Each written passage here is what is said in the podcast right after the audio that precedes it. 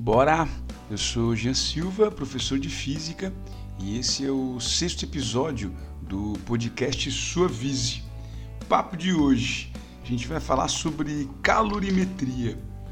A gente vai discutir aí o que acontece com os corpos quando eles trocam calor, com alguns exemplos do dia a dia. A gente vai discutir o conceito de calor, vai diferenciar os tipos de calor, porque é, a gente é, faz uma subdivisão é, no conceito de calor. Calor é uma forma de energia, a gente vai falar muito sobre isso. Calor é uma forma de energia em trânsito que flui espontaneamente do corpo de maior para o de menor temperatura. Então, para ter uma troca de calor, o que vai a grande, o que necessita, o que a gente precisa é ter uma diferença de temperatura. Inclusive, a gente pode afirmar aí nas provas de vestibular que se não tiver uma diferença de temperatura, a gente não vai ter troca de calor. Então, para ter troca de calor, tem que ter uma diferença de temperatura.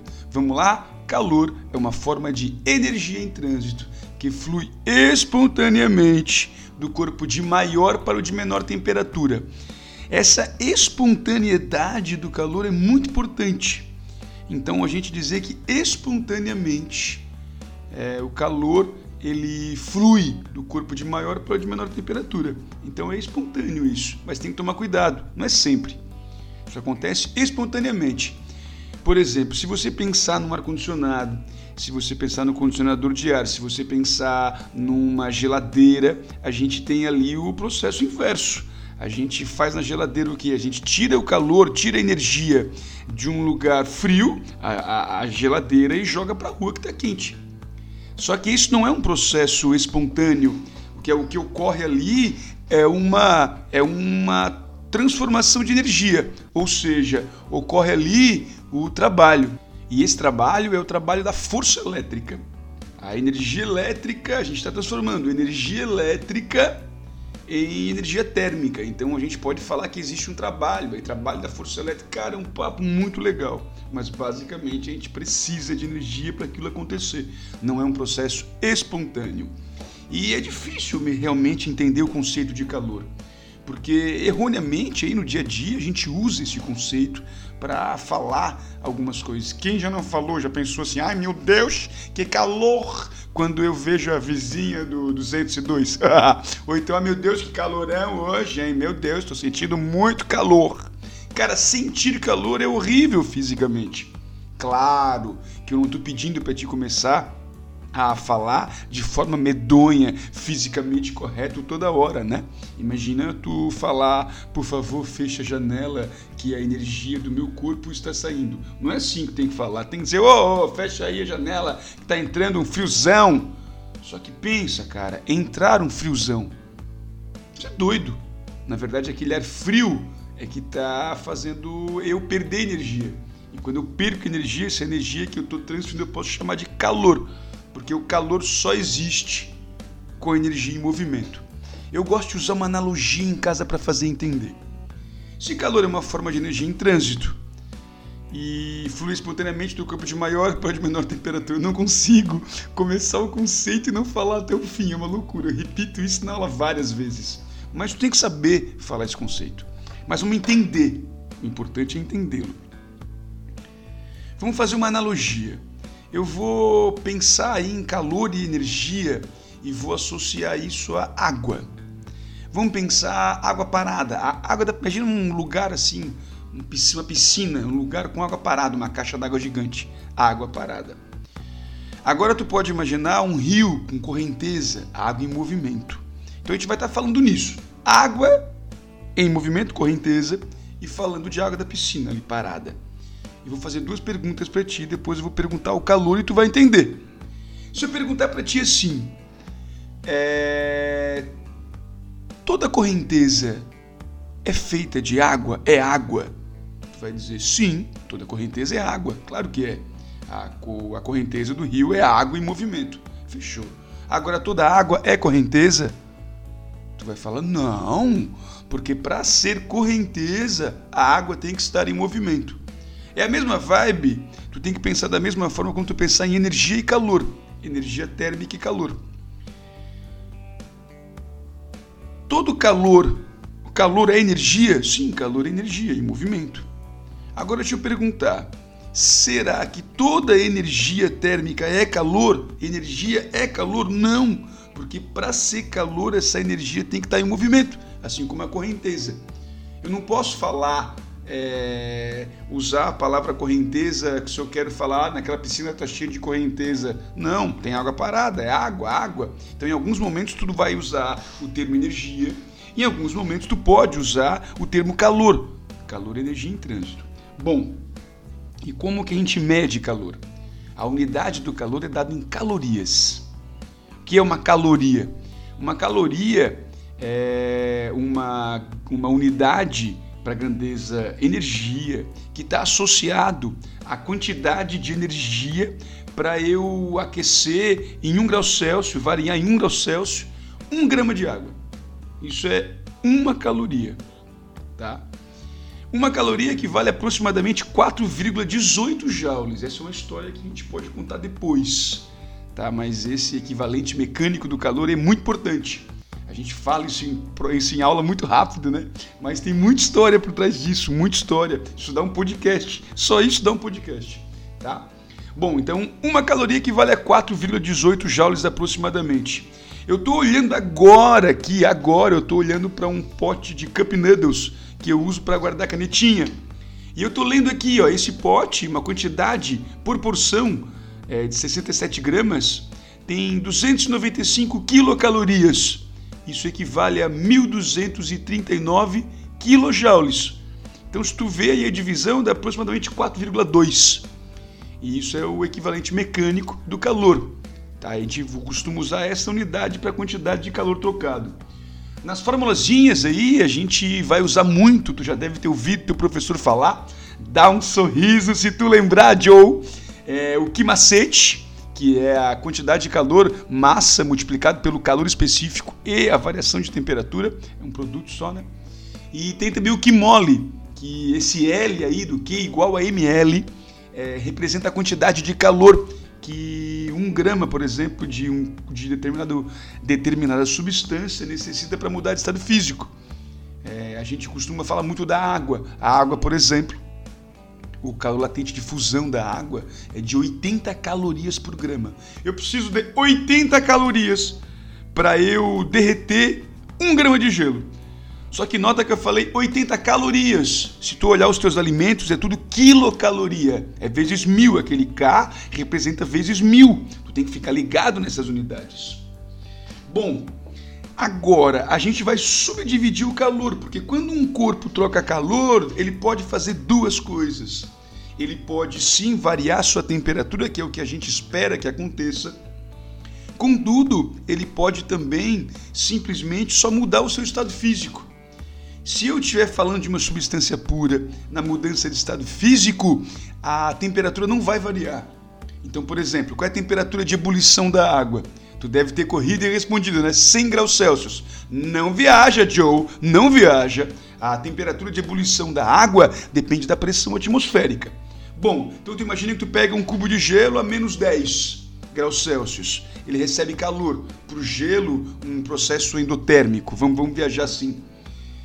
Ele recebendo calor, primeiro ele vai variar a temperatura até 0 graus Celsius. Se ele tiver o nível do mar, um ATM, ele vai variar até é, é o zero graus Celsius. Nesse processo, ele ganhou calor.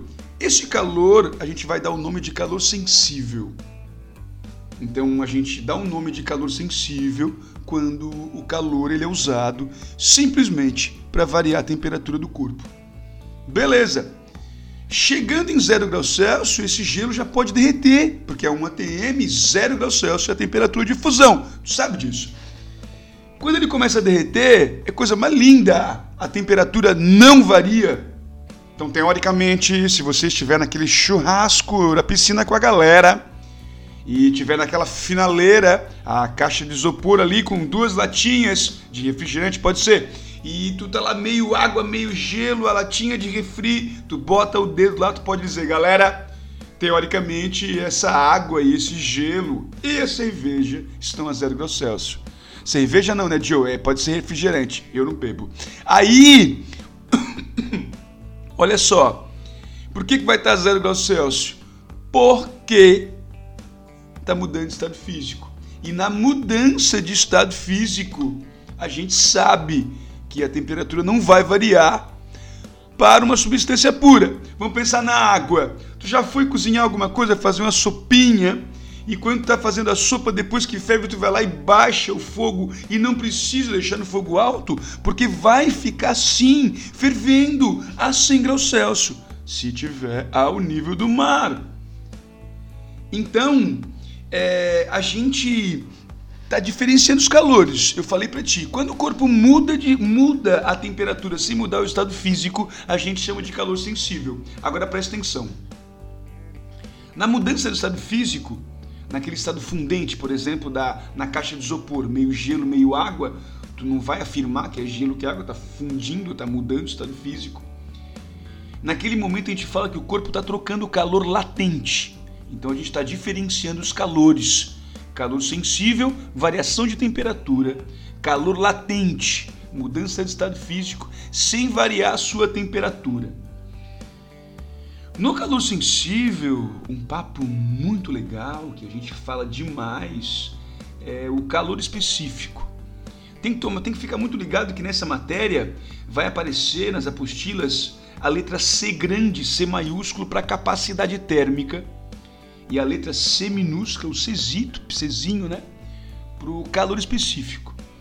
As duas substâncias, as duas grandezas, perdão, se parecem muito, tá? Se parecem muito, porque o calor específico ele é dado por grama. Então imagina, o calor específico da água é uma caloria barra grama grau Celsius por grama grau Celsius. Ou seja, eu preciso de uma caloria para pegar um grama de água e variar a temperatura em um grau Celsius mas a capacidade térmica da água vai depender da quantidade de água, porque a capacidade térmica é do corpo.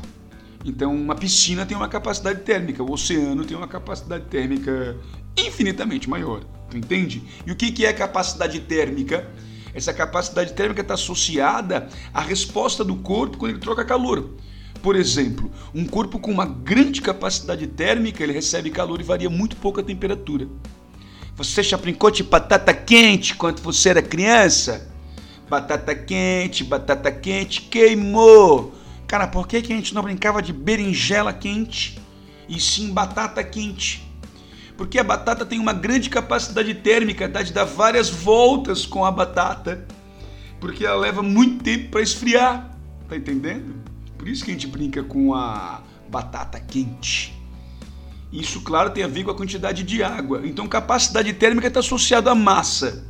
Calor específico está associado à substância e daí é o calor por grama. Tu entende? Então, o corpo, capacidade térmica e a substância, o calor específico. E nesse papo de calor específico, a gente consegue falar sobre muita coisa, tá?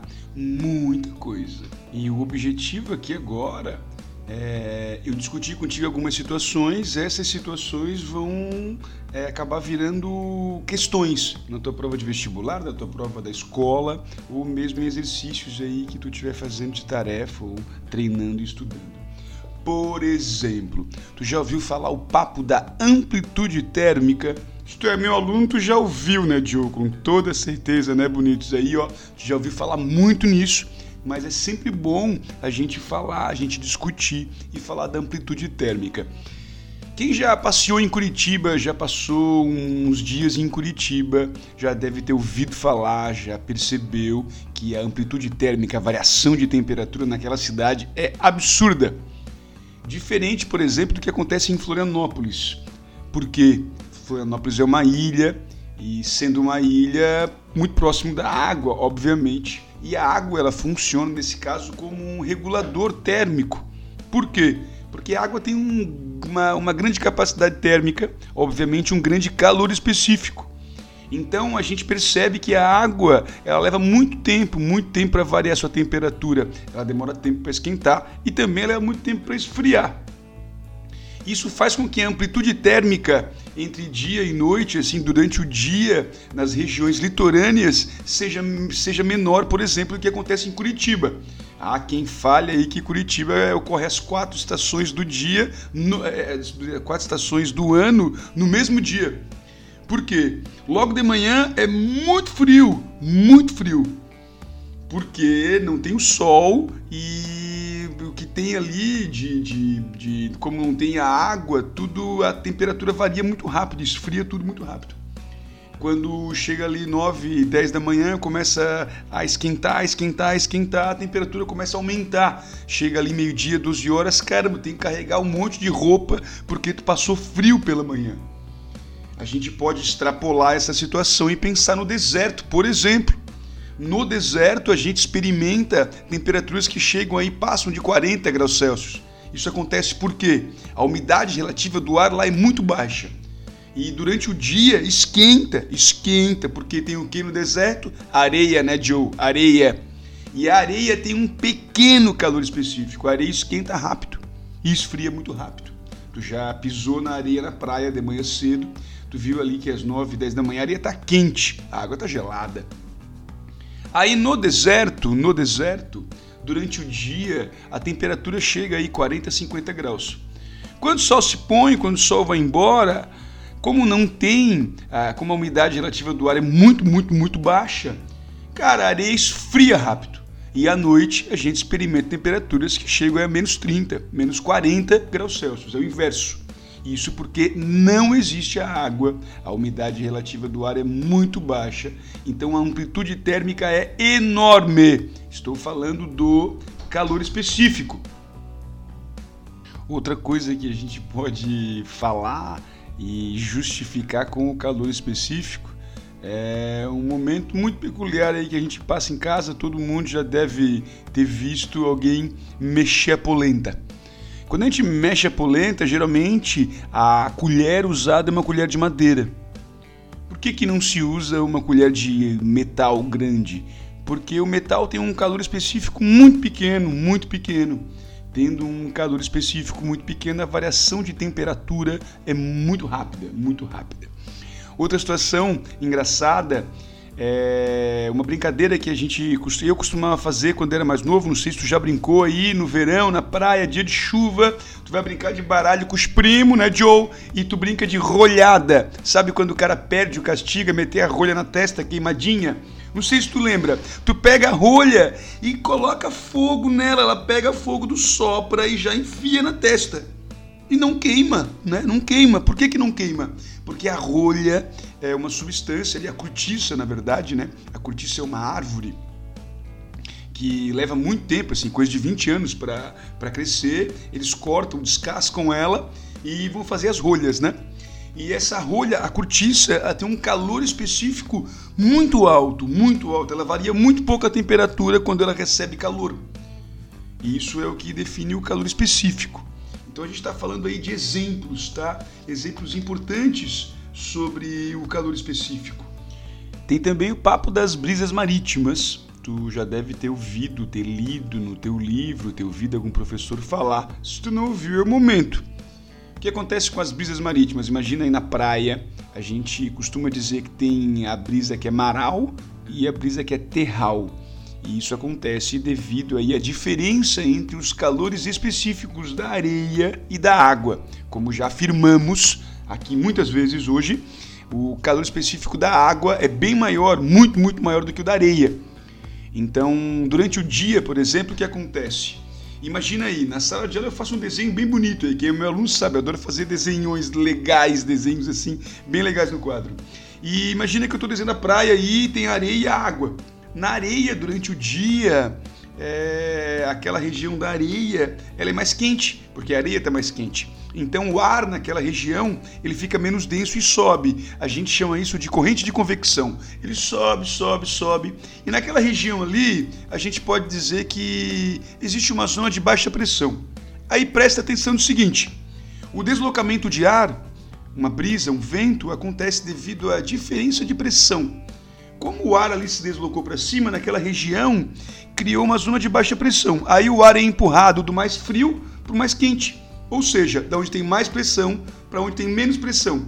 Aí a gente fala que esse vento ele é maral. Por quê? Porque ele vem do mar para a terra. Bom, agora o que acontece à noite? Durante a noite é o contrário. A água é que está numa temperatura maior, porque ela levou o dia inteiro para esquentar e leva bastante tempo para esfriar. A areia está gelada já. Então a região que a gente tem ali é, uma menor pressão é no mar, ali que estão acontecendo as correntes de convecção que vão levar o arzinho para cima. Aí o ar é deslocado da areia para o mar, o vento é terral. Tá? Então esse é um outro exemplo que fala do calor específico, certo? É, a gente pode ficar aqui falando sobre muitos exemplos, muitos exemplos. A gente hoje falou sobre o conceito de calor. A gente dividiu o calor em calor sensível e calor latente. Até agora eu só conversei contigo sobre exemplos do calor sensível. Falei sobre muito sobre calor específico. E a capacidade térmica também. Capacidade térmica, capacidade térmica é, depende do corpo. Tem uma, uma discussão bem legal, uma questão que eu já vi. Sabe quando alguém já viu amolar faca, amolar alguma coisa no esmerilho? sai aquele fasqueiro, né? Bom, aquilo não queima, cara. Por que, que aquilo não queima?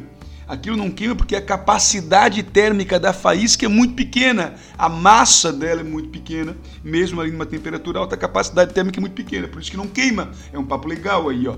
Então, é, hoje a gente falou bastante sobre calor sensível. O calor latente é quando o corpo muda o seu estado físico. Na mudança de estado físico, a energia usada para quebrar a molécula. Para quebrar a molécula. Palavra difícil, hein? E a molécula, por exemplo, no estado sólido, está no seu estado, no estado cristalino. Para ir para o estado líquido, o que vai acontecer? A gente ela vai para o estado amorfo. Ah, então, para sair de um estado para outro, a energia é usada para isso, não para aumentar a agitação das moléculas e aumentar a temperatura. E claro que tudo isso vai depender da pressão atmosférica, porque a temperatura de ebulição depende da pressão atmosférica, a temperatura de fusão também depende da pressão atmosférica. Esse é um papo importantíssimo. E tu vai resolver exercícios daqui a pouco, tu, se tu for prestar vestibular, claro, a gente pode pensar em troca de calor. Sempre tem que pensar o seguinte: bota dois corpinhos um abraçado do outro, vai rolar uma troca de calor. Sempre pensa, princípio da troca de calor se um cara cede uma quantidade de calor, outro corpo recebe. A soma dos calores trocados vai ser igual a zero. Se tu pensar assim, tu resolve qualquer exercício. Bom, hoje o papo foi sobre calor. Falamos sobre conceito de calor, calor sensível, calor latente. Falamos sobre alguns exemplos. Espero que você tenha curtido. No próximo podcast, a gente vai falar sobre é, as formas de transmissão de calor, condução, convecção e irradiação. E também vai falar um papo sobre pressão atmosférica, que é muito legal, muito tranquilo e importante, né? É isso aí, espero que você tenha curtido. Abraço, tá? Valeu!